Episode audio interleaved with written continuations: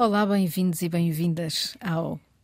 Para começar com um dos temas deste programa, ao antídoto desta semana, comigo, Catarina Carvalho, estão a Dora Santos Silva e a Lucy Pepper. Olá às duas. Olá. Uh, vamos começar por falar de, de underdogs. Qual, qual, seria a palavra para esta, para esta expressão em inglês, Dora? underdogs. Os não... não é abaixo do cão. Não, não é abaixo do cão. não ia dizer outra palavra, os outsiders também em inglês. Em inglês. Não, são aquelas pessoas que viveram toda a vida sendo. Não sendo adaptados. Não é bem, não. porque é os que não tiveram sucesso, não é? Não é, não é ainda não ganharam. Ainda ou estão ganharam. longe de ganhar. Estão Mas agora os underdogs até são uma categoria glamourosa. Sim, sim, eu sempre, eu sempre, sempre torço para os underdogs. É Ora quase bem, todas as situações. É isso mesmo, foi isso mesmo que aconteceu, ou seja, foi uma categoria quase dos Oscars, Oscars deste ano e também, de certa forma, do Festival da Canção onde a Lucy também participou, uh, não a cantar, uh, mas Ainda lá bem. atrás nos bastidores. E, e, sim, esta semana foi a semana dos underdogs. Vamos usar esta expressão uh, que, que não tem muita tradução em português. Se alguém tiver que nos envie essa tradução.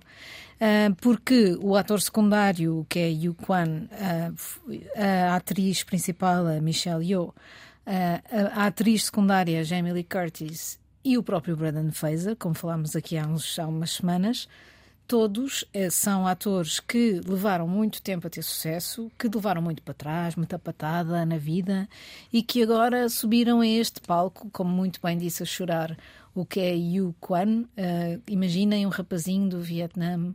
Uh, refugiado, viveu um ano num campo de refugiados e agora estar aqui neste palco. Entrou num filme do, do Indiana Jones, não uhum. foi? Ah, sim, sim, sim. sim. Sim, quando e, era mais novo. E depois e desapareceu. Sim, não é? sim, sim. E, e a Mimicat, que ganhou o Festival da Canção, a versão portuguesa, agora vai ao Festival da Eurovisão. A Mimicat, que se chama Marisa Isabel Lopes Mena, que esperou até aos 38 anos para ter este arremedo de sucesso. Ver se há o que é que acontece a Boa. seguir.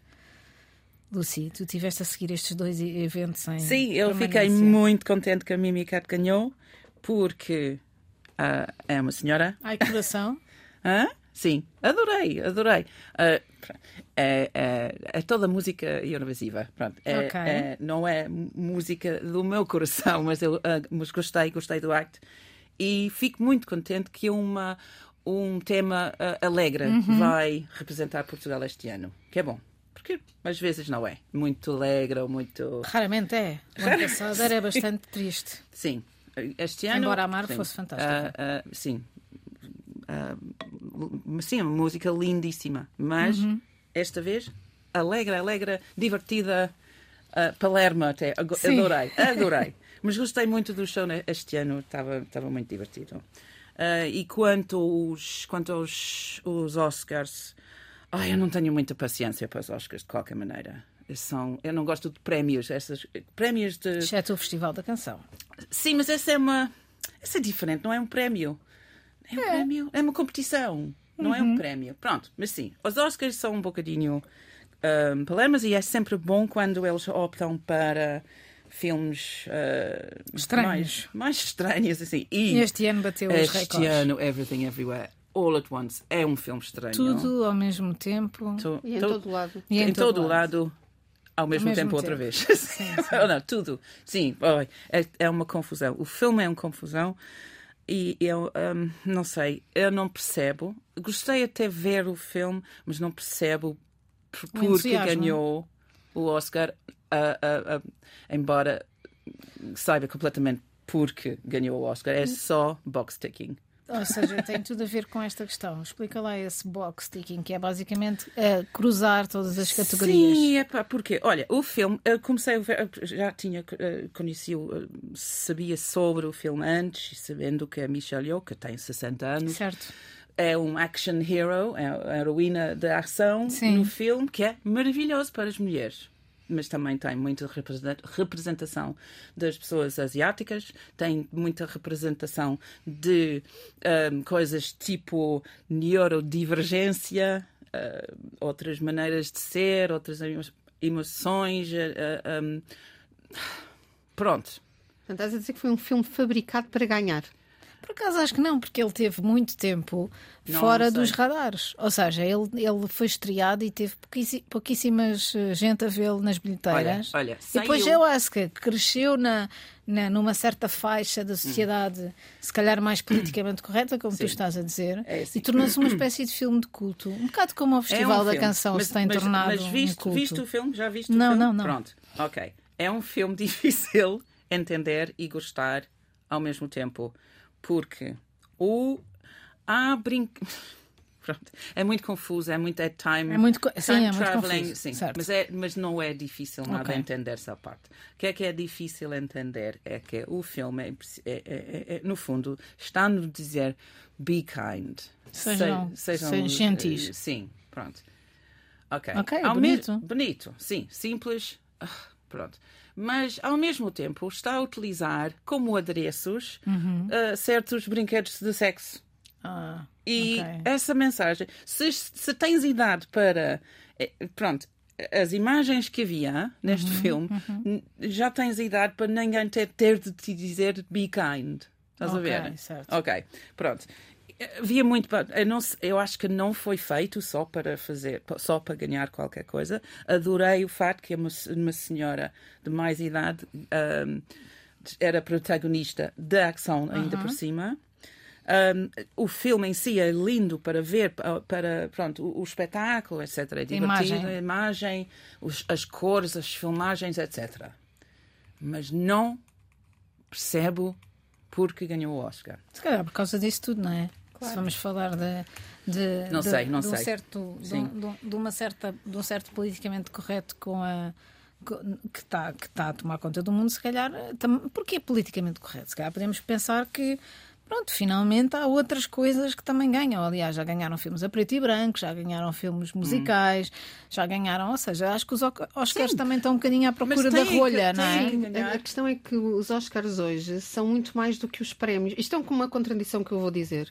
Uh, são muito mais do que os prémios, têm diversas mensagens, têm um posicionamento político, etc, etc. Uhum. E por um lado, isso até pode ser bom porque usa-se um acontecimento cultural para passar mensagens, mas por outro, eu sinto alguma falta daqueles encontros ou acontecimentos culturais que eram que significavam só a celebração da cultura, uhum. sem estarem preocupados com questões como equidade, ah, igualdade politicamente correta, etc. Não é? Sim. Ou seja, falta esta ingenuidade Yeah. na cultura que se perdeu, claro que se perdeu, e ainda bem, porque temos muito, muitas expressões artísticas relacionadas com as alterações climáticas e com mensagens de sensibilização.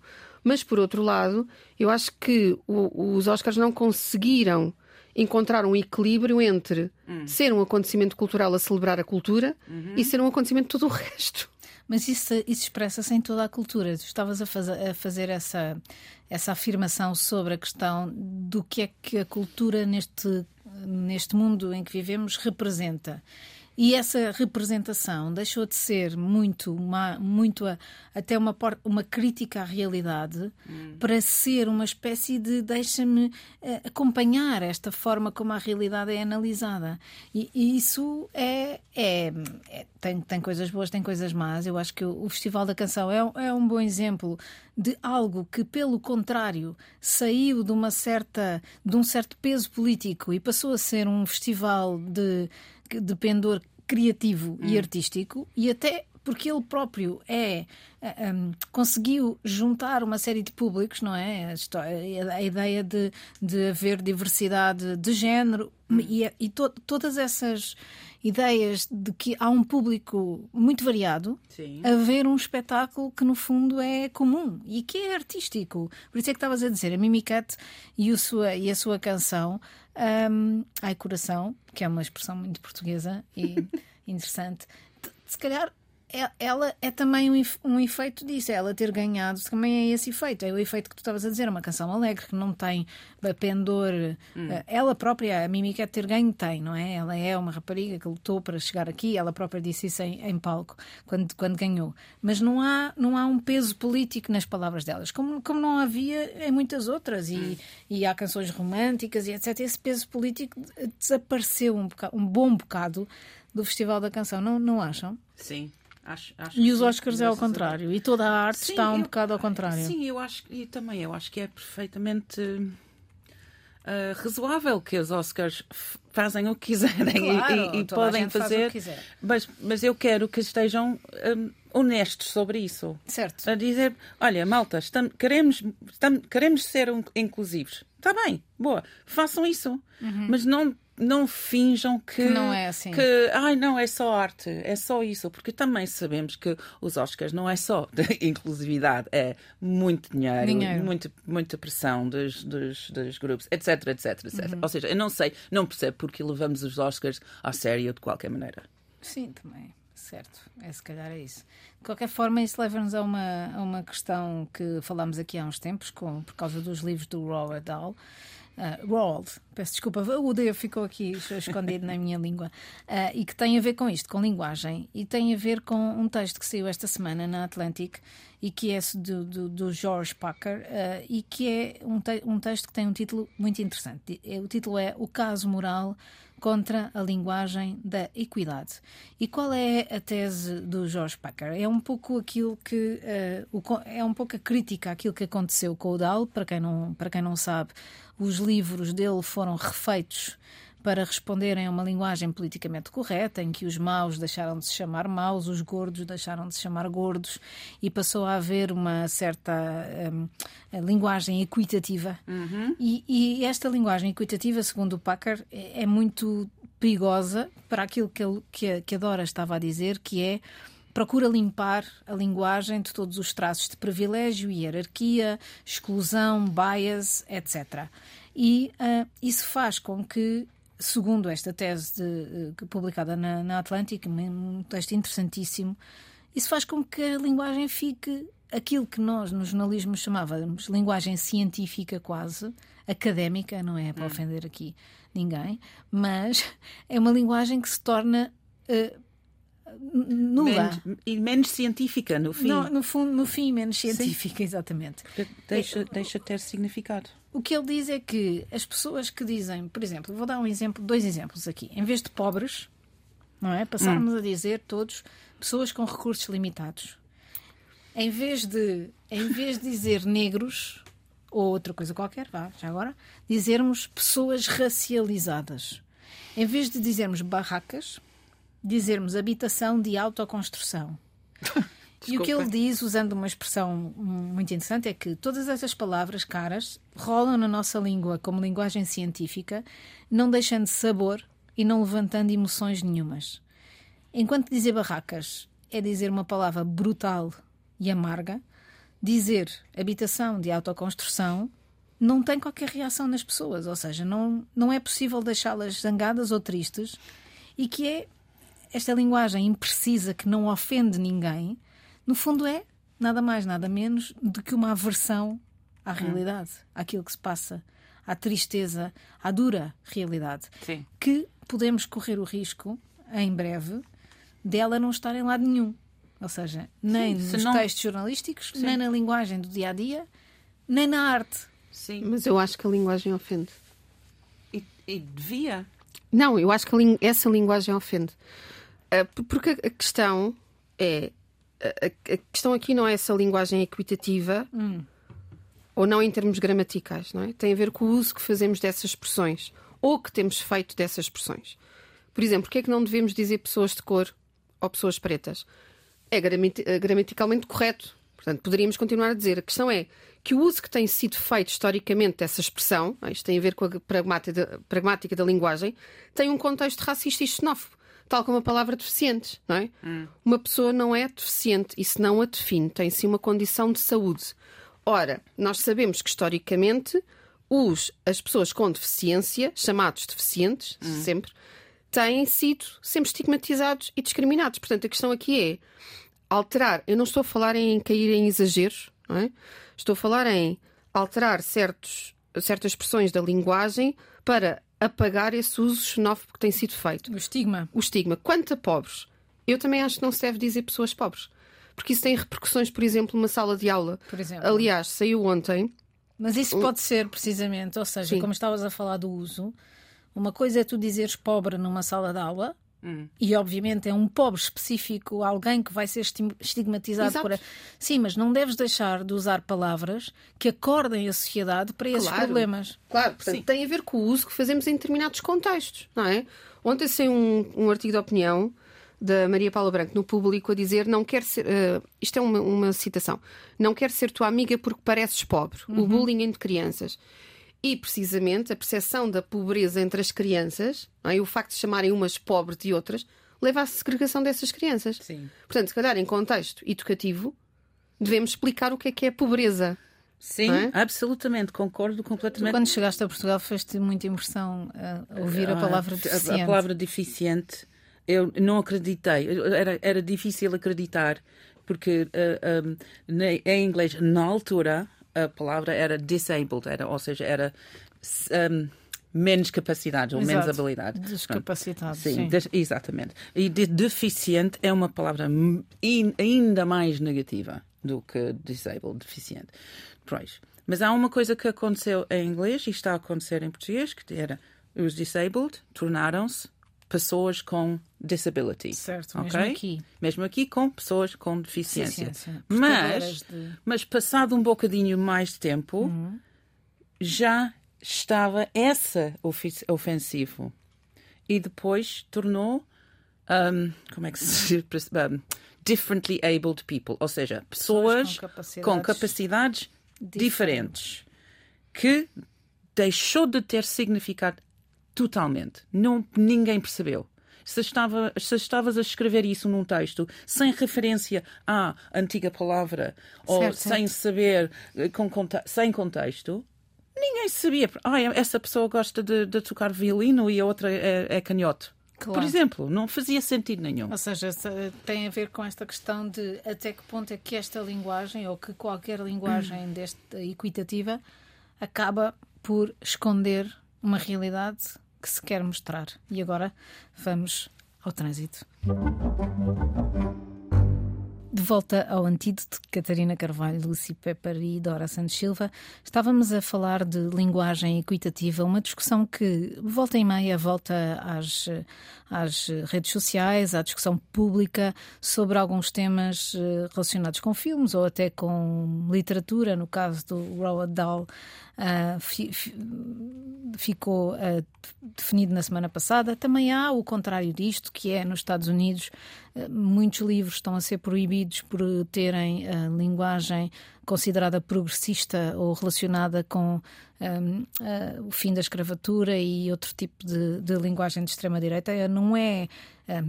A ideia da linguagem equitativa não é um apanágio da esquerda, a extrema-direita e a direita também têm os seus simbolismos autoritários e a sua forma de falar. Um, o que, o, que, o que um autor, e estávamos a falar do tema uh, que é um texto do George Packer que se chama O Caso Moral contra a Linguagem da Equidade, por causa de, de, do, da contextualização disto tudo. Isto é uma discussão antiga, é uma discussão que não acaba. Um, é, faz um bocado de impressão porque, no fundo, o que nós estamos a falar é de mais uma lei, regra e ortodoxia. Ou seja, hum. até que ponto é que nós devemos cunhar uma certa forma de falar ou de dizer coisas que não seja hum, simplesmente livre para toda a gente. E estávamos a falar da questão dos, da, da palavra pobres. Em vez de pobres, dizer pessoa com recursos limitados e se isso significa que nós não estamos a apagar uma certa realidade que é da pobreza, não é? E estamos a trazer uma palavra que anula esta realidade e que a torna Sim. distante de temos, nós. Temos que poder descrever o nosso mundo, porque o nosso mundo ainda não está perfeito. E temos que, temos que poder dizer o que é que são as coisas, o que é que são as coisas más Uh, e não ter. Pronto, quando estou a falar de certos, certos assuntos ligados a, a, raças, géneros, uh, deficiências, uh, clima, erros, erros etc. Muitas todas as coisas nos, nas guerras culturais ou as coisas modernas. Eu já na minha língua própria, eu tenho que pensar isso é que é que eu vou, mas pronto, já que estou baseada mais na minha língua, eu mais naturalmente lembro-me das coisas uh, atuais para dizer. Imagina como é para mim lembrar lembrar-me o que é que são as palavras atuais, correntes, em português. em português, em todas as circunstâncias, ok? Essa, essa sou eu. Imagina outras pessoas, as um, pessoas com mais idade. Eu não estou, já não estou a ser dizer oh, já velhas. Não sabes, já não sabes. Mas é, é, é, é está-me a condicionar e a, a, a tirar-me a fluência. É, mas é, não é só por ser a, segunda, a minha segunda língua, é por ser. Muita gente tem isso. Eu acho que, sim, a língua, as, lingu, as linguagens todas evoluíam, todos, sempre. É bom, é natural, como tudo. Mas neste momento há movimentos para uh, obrigar-nos e fazer com demasiado. Eu acho que, pronto, sempre estou a ver isso, pessoas isso... estigmatizadas por, ter, por usarem, mas eh, imagina, uma avó uh, estigmatizada porque ela diz a, a, a palavra errada uh, sobre a, a raça, por exemplo. E ela não é racista necessariamente, é só que não sabe as palavras. É uma coisa em, em inglês, nós dizemos, somos obrigados a dizer agora da cor, em people of color. E que em português não se, diz. não se, diz. É tão complicado para Sim, toda mas a gente. É um contexto, é assim, nós não podemos cair no exagero, isto não é um exagero. Nós temos é que pensar em linguagem equitativa em determinados contextos que se tornam absolutamente essenciais. É? Por sim, exemplo, uma sim. coisa é há um, ob um objetivo do desenvolvimento sustentável da Agenda 2030 é erradicar a pobreza. Não acho mal nenhum claro. falar em pobreza. Agora, outra coisa é, num contexto qualquer, hum. eu dizer a alguém ele é pobre. Ai, claro. Isto está carregado de conotações negativas. Sim, mas isso não está a acontecer. Não está. Ninguém está. É, não é só que as pessoas não estão a dizer, por exemplo, aos professores uh, os, uh, os enfermeiros ou etc. Ai, olha, vamos, vamos tratar as pessoas agora, não vamos chamá-los pobres. Não Mas é essa isso. linguagem é necessário ser normalizada precisamente em contexto de trabalho por exemplo. Sim, mas também não essas pronto, esta acaba por ser espalhada em todo o lado porque ninguém sabe dizer, paralisa a linguagem, paralisa Nós não estamos a dizer para na literatura de repente agora não se pode dizer pobre. Não, até porque a pobreza é relativa. Se o Jorge Simmel nos ensinou é que a pobreza é muito relativa, não é? Certo. A questão pronto. aqui é aquilo que, que, que, que, que a Lúcia estava a dizer de, da criação destas. Bom, a linguagem nunca é transparente nem anódina. A forma como tu falas determina eh, muitas coisas, nomeadamente a noção de onde tu vens. nós falávamos a, a, semana passada com a, com, a, com, a, com a Teresa Paixão sobre isso e dizíamos faltam sotaques na, no jornalismo em Portugal. E nós aqui somos o exemplo disso. Temos um sotaque que é um sotaque britânico, mas não temos propriamente um sotaque dos sotaque Açores, regional. ou do Norte, ou do Alentejo. As pessoas parece que quando chegam à televisão ou à rádio são todas de Lisboa. E dentro de Lisboa são todas da Lapa. E dentro da Lapa são todas da parte de cima da Lapa. E, portanto, uh, há, há, há essa questão de toda esta linguagem já existir como símbolo e como simbologia de algo. Aqui é outra que se acrescenta aqui em cima e se torna difícil de falar uns com os outros. Hum. Ou seja, imaginem um país em que de repente nós temos uma série de bolhas onde as pessoas falam uma linguagem diferente. E aquilo que a Dora, que a, Dora estava, que a Lucy estava a dizer, desculpem, aquilo que a Lucy estava a dizer era isso. Era a linguagem assim, com estas regras todas que nós estamos a querer dar-lhe, começa a ser uma linguagem também da exclusão. Eu às vezes dou por mim a fazer uma, imaginem, uma, uma, uma, portanto, uma aplicação, uma candidatura a um projeto europeu. Hum. E eu dou por mim a ter que ir consultar os documentos da própria Comissão Sim. para saber como é que a Comissão trata, por exemplo, comunidades pouco privilegiadas, comunidades mais pobres, yeah. ou comunidades. Não é? Eu já não sei como é que é de falar. E eu não tenho propriamente uma dificuldade de linguagem. Portanto, eu acho que sim, há, essa, há esse perigo da exclusão em todas estas coisas. E há... Essa exclusão advém do exagero. Agora, devemos caminhar para uma linguagem inclusiva. Porque a verdade, a linguagem inclusiva é a mesma coisa que a linguagem equitativa, não é? Sim. Porque a equidade não é a mesma coisa que a igualdade. E se me perguntares se eu defendo a igualdade, não, não defendo a igualdade. Defendo a igualdade como um fim, não como um meio, que é, que é o que às vezes se tenta fazer.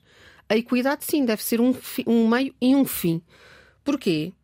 Eu não sei se em inglês isto é a mesma coisa, não é? É ligeiramente diferente. Ok, porque a igualdade pressupõe dar o mesmo a toda a gente, independentemente das suas necessidades. Uhum. Portanto, se eu tiver 10 pessoas aqui Sim. e vou dar uma bicicleta a cada uma, Sim. eu não estou a reparar, já que estávamos a falar de pessoas com deficiência, uhum. se aquela pessoa tem deficiência, uma deficiência e, portanto, não vai poder andar de bicicleta. Uhum. Porque eu não estou a ter em conta Sim. as suas necessidades e diferenças, que é o que a equidade, o princípio da equidade, é. tem. Portanto, é claro que todas as pessoas devem ter os mesmos direitos, responsabilidades e oportunidades, mas, no fundo, a equidade é uma ferramenta para alcançar a igualdade. Até, é? Mas sim, pronto, equity é, é basicamente a mesma coisa é a mesma em inglês. Coisa. É só que mas, eh, temos que pensar em a que eu, nível. Às vezes eu, eu penso, por exemplo, uh, esta semana é o, é, é o lançamento da biografia da Natália, ela fazia anos, nasceu há 100 anos. Uh, e faleceu há, há 30 e amanhã é o dia de aniversário dela, de uma mulher incrível. E às vezes eu penso o que é que seria da Natália com esta com, com esta hum, corrente de politicamente correto que ela, no fundo, ela também sofreu com isso, não é? Porque ela sofria. A, expressão politicamente correto numa ditadura tem um seu sentido, não é? E ela viveu contra essa ditadura. E eu, às vezes, penso, eh, só para, só para fazer aqui um contexto. Uh, como há duas, há duas efemérides este ano ligadas a ela, não é? Ela nasceu há 100 anos na, na Fajã de Baixo, nos Açores, em São Miguel e morreu em morreu um, é, 16 de março. 16 de março. Não, ela nasceu ela nasceu há 100 anos, há 100 a 13 anos, de setembro, a 13 de setembro 1923. E morreu há 30 anos no dia 16 de março amanhã. Uhum. Foi isso que eu é disse? É isso. OK. Sim. Pronto. Ela nasceu em, em, setembro e morreu em março. E, e, e, morreu, e por acaso são duas datas redondas, não é? 100 e 30. E uh, eu, eu, estava a ler o texto sobre o bar Botequim, que é ali, sabem, ali ao pé do. Da, na Graça, no, junto do, do Mirador da Graça e da Vila Souza, e que ela fundou com uma, com uma escultora, com uma, com uma artista Isabel Meireles. estava a ler o texto sobre o, o bar e pensei assim: uma mulher dos Açores, há 100 anos, não é de São Miguel, não é de Ponta Delgada, não é da cidade, de, de uma vilazinha lá fora da cidade, de repente ela consegue fazer este estardalhaço incrível na, na sociedade portuguesa, vai, vai, vai viver para Lisboa, fundou um bar. Uma mulher a fundar um bar, não é? E ela aparecia às 11 da noite e era basicamente a rainha daquele bar. E eu pensei, o que é que ela teve, o que é que ela fez que as outras mulheres não fizeram, ou não, não fizeram, sobretudo na época dela, tão hum. poucas que havia. E eu pensei na falta de medo. É a falta de medo, ou seja, ou não ouvir o medo, uhum. o medo de, de, assumir a sua, a sua voz, não é? Que ela tinha aquela voz. Eu ainda a conheci uh, na Casa dos Açores. Lembro-me dela entrar lá com, com o seu marido e, e, e de, pronto, ser o centro de todas as atenções lembro-me bastante dela, da sua voz. E eu tinha aí cinco anos quando, quando a conheci, portanto, marcou-me. Podia dizer que ela tinha marcado a minha carreira, mas não, marcou-me só neste ponto de vista pessoal. E pensei e, e penso nisto, ela não teve medo, é uma mulher sem medo. E, e, o, e, o, e o, texto, do, o, o livro, da, a, a, biografia da, da Filipa Martins, fa, fala precisamente disso, não é? De como ela não teve medo, não é? Ela, ela chegava e marcava, não é? Sim, é. Isso, é, isso é muito bonito, Catarina, o que disseste. Eu acho que ela era uma mulher livre, não é? E quando uma pessoa é livre, consegue fazer tudo o que quer. É? Um, e, e, e, e, também há aqui uma coisa muito interessante, porque ao mesmo tempo que ela defendia os direitos das mulheres, também tinha toda uh, a liberdade de dizer eu não quero ser chamada de poetisa porque a poesia é sexuada. Portanto, isto, isto é lindo, não é? Isto é mesmo bonito. Mas isso é um ponto de igualdade, não é? Ela não queria ser poetisa, queria ser poeta. Porque dizia que a poesia não era sexuada. Sim, claro, exatamente. Ou seja, poetas são poetas e acabou, não é? Não há poetisas nem poetas homens. Ela, ela, essa, essa ideia de não ter medo está muito presente no título do, da biografia, que é o dever de deslumbrar. Ou seja, parecia que ela viveu a sua. segundo a Filipa conta, ela viveu a sua vida toda com esta obrigação de ser diferente, de não levar os cânones às costas. É por isso que eu gosto tanto de poesia. Bem, é, é, e também, tal como disseste, ela teve, deixou-nos não só um legado literário fantástico, como também nos deixou este espaço, não é? Que ainda existe uhum. uh, na Vila Souza, um espaço onde ainda há tertúlias, primeiros beijos, primeiros encontros, tudo o resto, não é? Tanta coisa que se pode fazer um, naquele, naquele bar. Além da biografia de Filipe Martins, de que já falaste, uhum. há também um livro brilhante de Fernando da Costa, intitulado O Botequim da Liberdade, como Natália Correia marcou, a partir de um pequeno Exatamente. bar português, o século XX português. Exatamente, ou seja, é muito interessante que ela, os bares são sítios de homens, e ela teve aquele bar e, vi, vivia lá, ela praticamente ia lá e estava lá, chegava às 11 da noite e e bebia e dormia tarde e etc. E marcou a vida como política, não é? Muito como política, foi das primeiras defensoras de, olha, da liberalização do aborto e etc. E em muitas coisas que não têm a ver com o facto dela ser mulher, nomeadamente na liberdade sexual. Ou seja, não há nenhuma razão para que seja uma mulher a defender a liberdade sexual, não é? E ela ofendeu muitos eh, deputados que se mostravam bastante. Uh, uh, parcos na sua, na sua linguagem, etc., hum. uh, usando essa sua sexualidade quase de forma uh, evidente, não é? Evidente, até um pouco excessiva, dir-se-ia hoje, não é? Se calhar hoje chamavam-lhe uma histérica, não sei. Se calhar na altura também fizeram isso muitas vezes. É interessante porque. Não, é interessante porque ela tinha uma coisa que era de nesse seu excesso e na sua, na sua incapacidade de ser modesta, não é?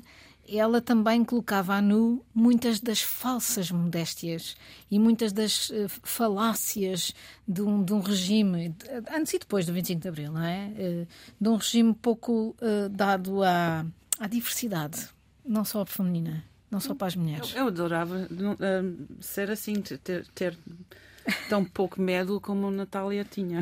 Era isso é que era bom. É interessante. Eu que... tento não ter, mas às vezes sim é este, este, este, este centenário e estes 30 anos são, são comemorados numa altura um pouco chave, não é? Em que a, a lembrança da Natália pode, pode ser até de certa forma uh, olhada com, com, de, de um ponto de vista politicamente correto que não lhe faz jus, ou seja, não faz jus àquilo que ela foi na altura, ela também foi jornalista, não esquece. Ela foi, ela começou como jornalista, ela começou como menina da rádio e depois começou a, a cantar. Ainda há tempo, meninas. Ah, exatamente. E, começou, e convidaram-na para, para ser. Ela dizia poesia lá nos Açores, na Rádio Asas do Atlântico. Eu não sei se é assim bem que, que se chama, já não me lembro do nome. E ela, e ela hum, e ela foi assim que ela começou, sendo jornalista, claro, e com essa sua capacidade de escrita incrível. Mas a ideia da menina de, dos Açores que vem para cá e, e, dá assim nas vistas, eu gosto muito desta ideia. Eu gosto. Eu, eu não, Lúcia, já sei o que é que vais dizer, porque tivemos esta conversa há pouco, mas eu, eu gosto muito de poesia cresci com, com poesia, porque acho que são palavras bonitas, fortes, têm um sentido para além do, do literal. Sim. E eu gosto da capacidade que os escritores têm de jogar com as palavras. É como se fosse uma obra de arte visual, conceptual, uhum. em que tu não consegues ver a realidade, mas consegues ver a realidade do escritor. Um, eu cresci com vários poetas e agora espero que o meu pai não me esteja a ouvir, uh, com Pablo Neruda, David Mourão Ferreira, Florabela Espanca. Por que esperas que o teu pai não esteja Porque a ouvir? eu descobri a poesia e a prosa poética da Anais Nin, uhum. que é uma escritora erótica, para aí uhum. com 10 ou 11 anos, porque os livros estavam na estante de livros do meu pai e eu sabia que não podia ler, mas ia lá às escondidas. Porque, porque por isso mesmo, por isso mesmo, não é?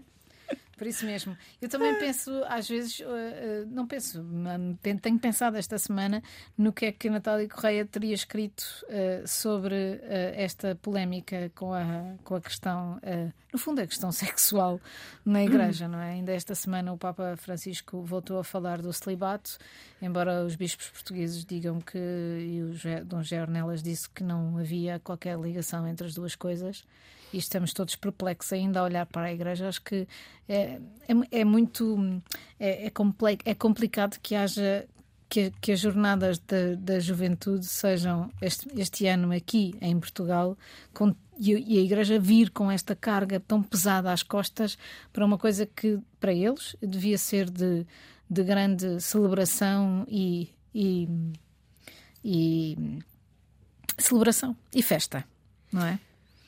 Sim, eu acho que a Natália Correia teria organizado, como ela tão bem organizou, uma tertúlia grande que mudava o futuro Sim. Uh, no seu bar, porque de facto aqui eu acho que faltam espaços para isto, uh, não só em Lisboa, mas noutros territórios, uh, porque esse espaço de crítica e de pensamento e de, ou de brainstorming, não é? Assim, Sim. estão, muito, estão muito ligados aos espaços universitários, mas às vezes não, esses espaços universitários não chegam. Portanto, é preciso ir para a sociedade, para o meio da, da comunidade e, e pensar nessas tertúlias. Sei que é, também era bom ter um tertúlias para, para pessoas que não gostam da poesia muito. Também era interessante haver uh, alguém que fizesse um, um, poema como o que ela fez quando, quando aquele deputado do CDS estava na Assembleia da República e disse que o ato sexual ainda era para ter filhos. Acho que era por causa da política de. Da despenalização do aborto. Também. Não, sim, não tenho a certeza se era por isso, se era por causa da questão da própria. Eh, da própria uh, contracepção, não é? E a ideia da contracepção. E eu, eu, eu gostava de, de ouvi-la sobre. Talvez isto seja um pouco. Uh, como é que se diz? Um, uma blasfémia, não é? Mas eu gostava de ouvi-la agora sobre esta questão da, da, dos abusos sexuais e da, e da questão sexual que se, que está a colocar e que de repente está a vir à tona na igreja. Esta igreja que vive numa bolha, numa bolha de. Enfim, de tudo, de tudo. a música. Temos música hoje? Sim, a música de hoje. Também é tem de uma letra, mulher. Tem letra. Estamos, a prolongar, Pera, estamos a prolongar aqui a, a semana da. A semana, que não devia ser a semana, devia ser o ano das mulheres. Sim, tem letra de Natália Correia, cantada por José Mário Branco e chama-se. Este título é, é, fantástico, não é? E é, é um poema, Lúcia, para ti, digo. Claro, é uma canção. Caixa das Almas Jovens Censuradas. Ora, aí está. Até para a semana.